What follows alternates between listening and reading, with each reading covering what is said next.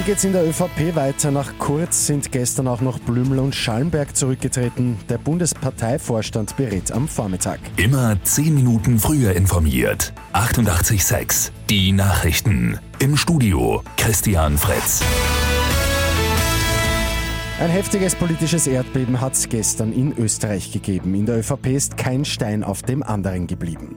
Zuerst der Rücktritt von Parteiobmann und Ex-Kanzler Sebastian Kurz, dann der Quasi-Rücktritt von Kanzler Alexander Schallenberger hat sein Amt angeboten und dann am Abend der Rücktritt von Finanzminister Gernot Blümel, auch als Wiener Landesparteichef. Die ÖVP muss jetzt umgebaut werden und da gibt es schon einige Gerüchte und mögliche Optionen. Kanzler Schallenberg macht Platz und Innenminister Karl Nehammer übernimmt. Neben dem Kanzleramt auch den Posten des Bundesparteiobmanns. Dann braucht es selbstverständlich einen neuen Innenminister bzw. eine neue Innenministerin. Der Job vom Finanzminister Gernot Blümel ist auch wieder frei und muss ebenfalls neu besetzt werden.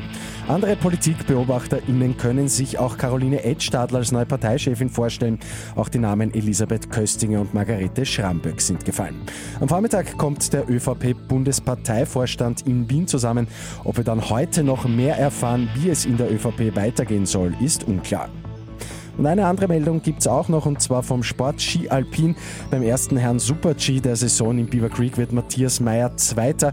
Den Sieg holt der Schweizer Marco Odermatt. Heute ab 18.45 Uhr gibt es beim zweiten Super G die Chance zur Revanche.